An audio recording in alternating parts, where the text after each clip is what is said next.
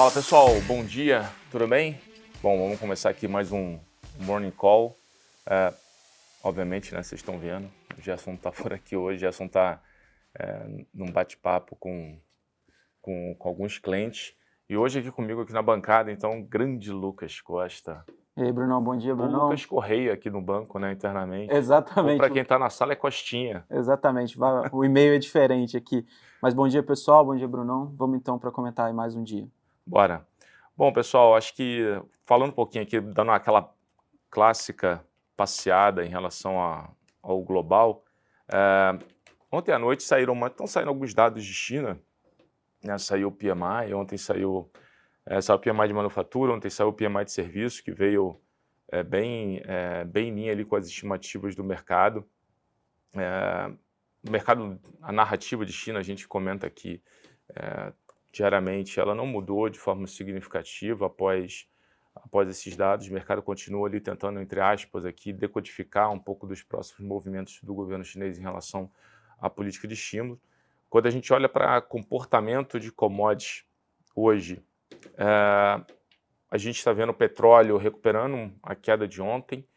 Ontem o petróleo caiu ali alguma coisa próxima a 2,5%, 3%, hoje está subindo agora ali sobre 0,80%. Ontem é, saíram os dados de estoque da, da IEA e mostrou um aumento de estoque, são dados semanais de 1,3, 1,4 milhões de barris é, de petróleo é, na última semana.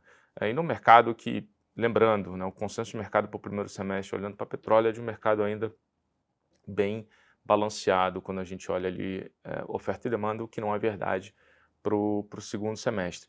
Só antes de chamar o Coxinha aqui para comentar um pouco do price action de, de oil e um pouco da visão de análise técnica para petróleo, acho que vale falar também um pouquinho é, do overnight. Teve um banco médio é, no Japão é, que, que também que trouxe ali, o está trazendo um pouco de, de discussão para essa dinâmica de bancos médios no, no mundo. Deixa eu até pegar aqui em detalhe o nome do banco que me fugiu. Uh, pegar aqui o assim, Azur, Azor, né, uhum. enfim. Uhum.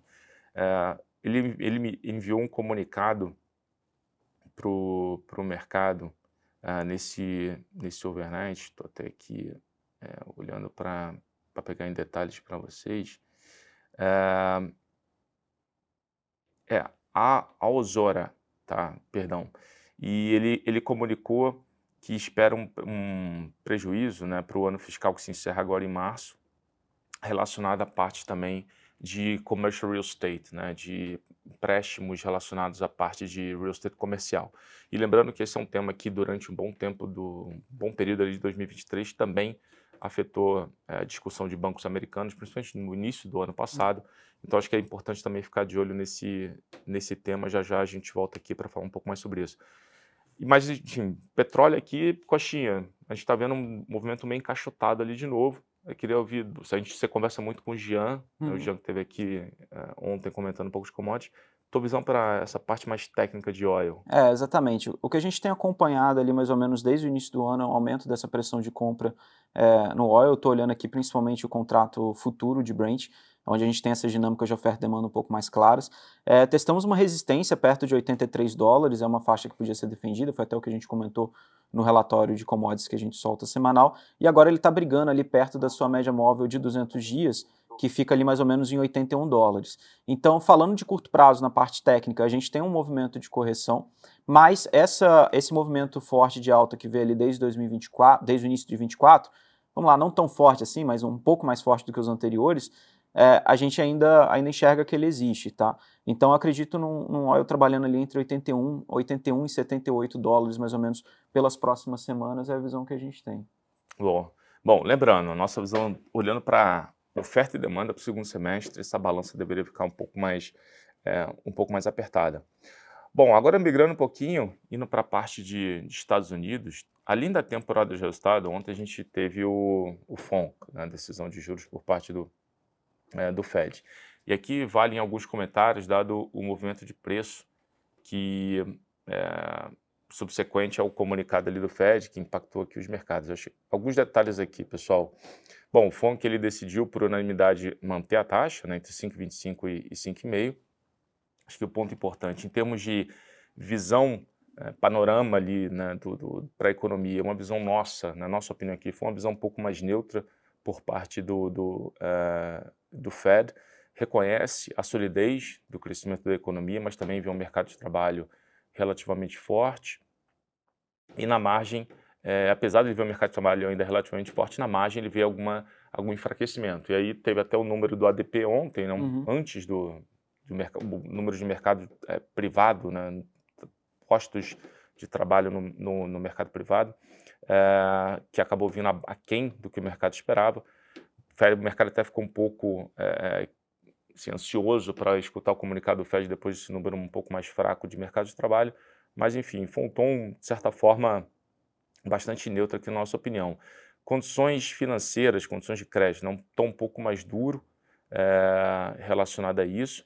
E próximo passo, que acho que é o grande ponto aqui, é, ele não foi, na nossa opinião, ele não foi tão dovish é, assim. mostrou realmente que trabalho está sendo, né, tá sendo feito, de certa forma, bem, bem esperado pelo, pelo mercado. E aí ele faz algumas mudanças ali de, né, de palavras, uhum. mas ponto importante, é, olhando essa dinâmica de próximos passos, do, né, um tom um pouquinho mais, né, do lado ali um pouco mais rocas, é, eles não esperam uma redução da taxa de juros, né, do Fed Funds Rates, até que eles tenham uma grande confiança. Então essa palavra, né, no caso Ela great, é, é, essa palavra apareceu lá ontem, nessa great confidence, nessa grande confiança, que a inflação vai de forma sustentável se mover para a meta. Uh, nosso cenário base ele se manteve após o comunicado de ontem, permanece ali uh, eh, para primeiro movimento de queda de juros para maio, uh, mas de certa forma ele coloca ainda, como, ele tem feito de forma recorrente, muito mais peso em relação aos dados de, de inflação, né? PPI, CPI, eh, PCI, enfim.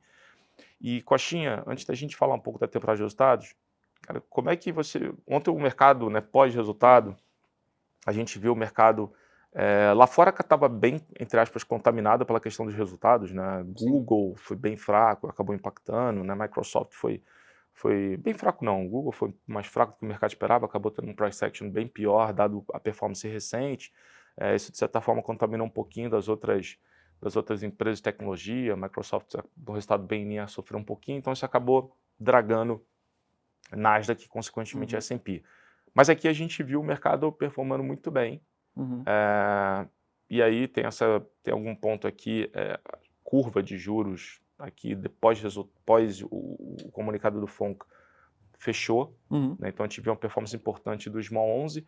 Mas antes de você comentar um pouquinho do Small 11, câmbio, após uhum. o comunicado do, do, do FONC de ontem, como é que ficou a tua visão olhando ali para a moeda do lado de análise técnica. É, até, até complementando antes a, a sua fala, é, é importante lembrar, né? Ontem a gente teve ali uma surpresa altista com a prévia do PMI, hoje a gente tem um ISM industrial que se espera ali uma desaceleração de 47,4 para 47,2 e o, o que você bem comentou, a gente estava até na sala durante a coletiva fazendo uma espécie de uma tradução simultânea e até chegaram a perguntar para ele, né, afinal de contas, o que, é esse greater confidence?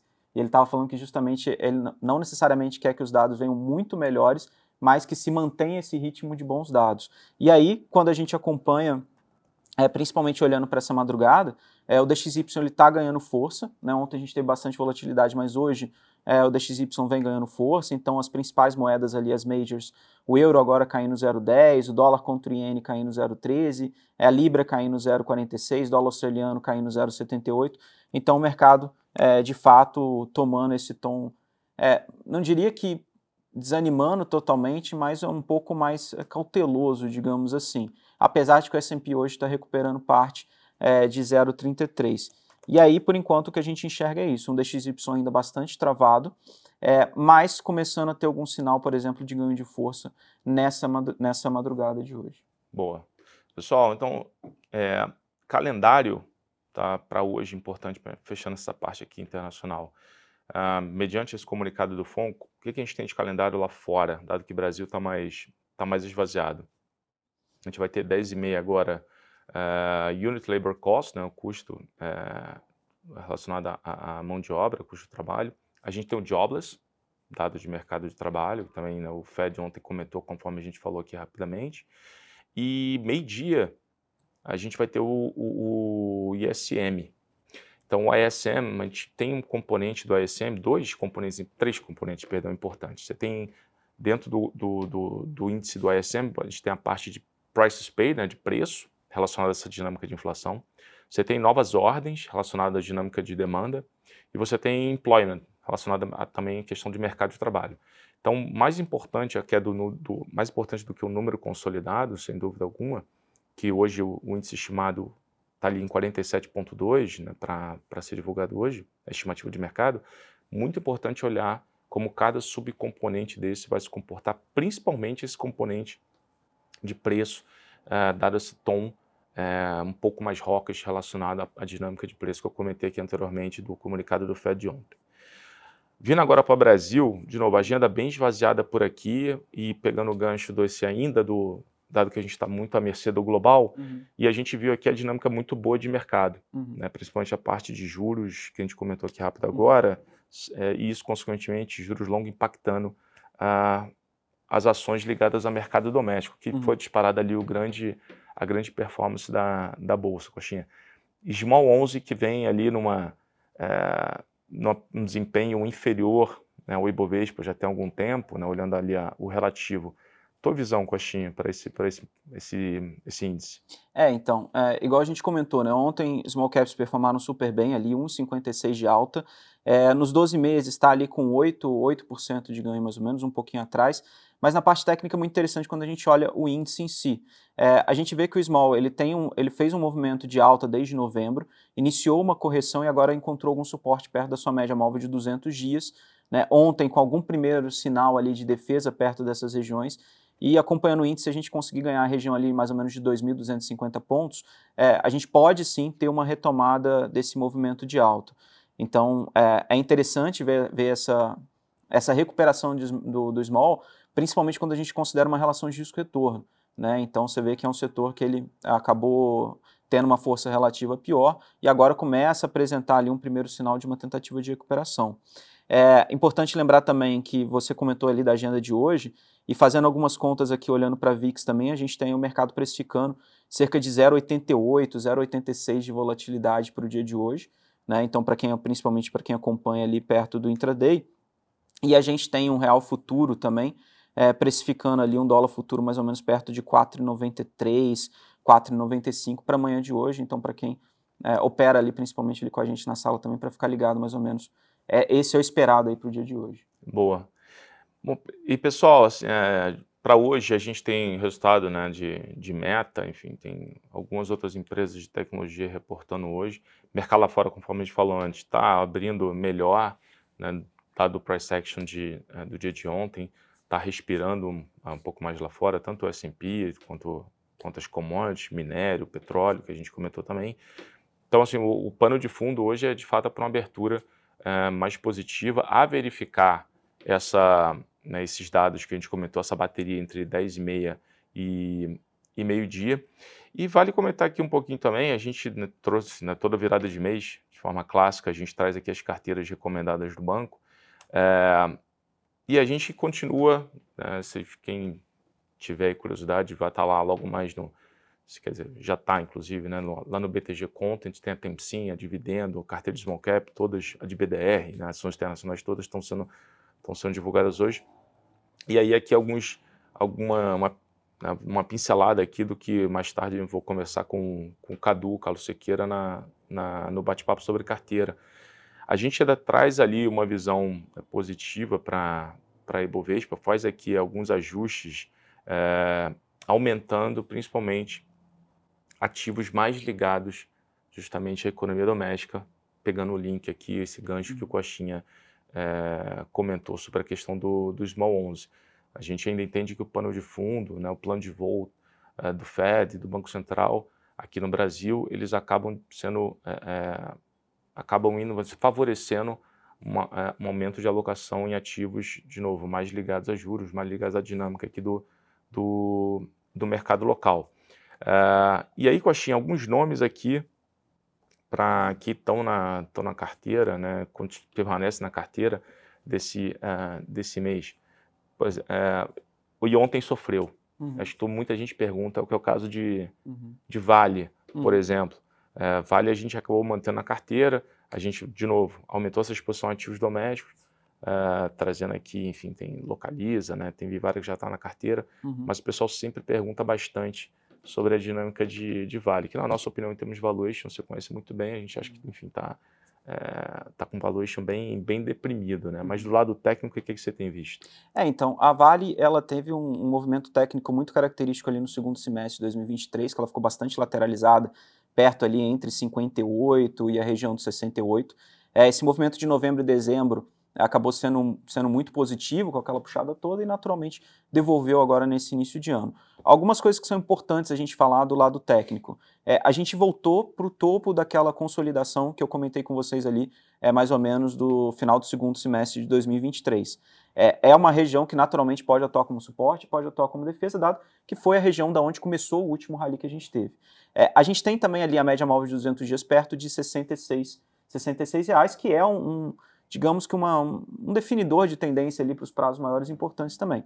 Pensando numa relação risco-retorno, por mais que tenha feito esse movimento de correção, principalmente quando a gente olha é, quais são os riscos para baixo em comparação ao potencial que a gente tem para cima, a gente vê um cenário de um risco-retorno bem melhor, né, até mesmo melhor do que aquele finalzinho ali de 2023. Né, por mais que tenha sofrido um pouco nesse primeiro semestre, a gente está em regiões de suportes importantes, é, é, é, sempre diferente um pouco a lógica de quem pensa para um trade de curto prazo é. para um movimento de longo prazo. E aí, para quem tem uma visão de longo prazo, a gente já está num patamar bem mais atrativo de risco-retorno. Boa. Bom, pessoal, de novo, as carteiras já estão já estão no ar, já estão lá no, lá no content. Depois, mais tarde, tem um bate-papo com, com o Cadu. Coxinha, te agradecer aí pelo, pelo papo agora de manhã. Obrigado mais uma vez pela presença. Pessoal, obrigado a todos vocês pela audiência, pelas perguntas, colocações aqui.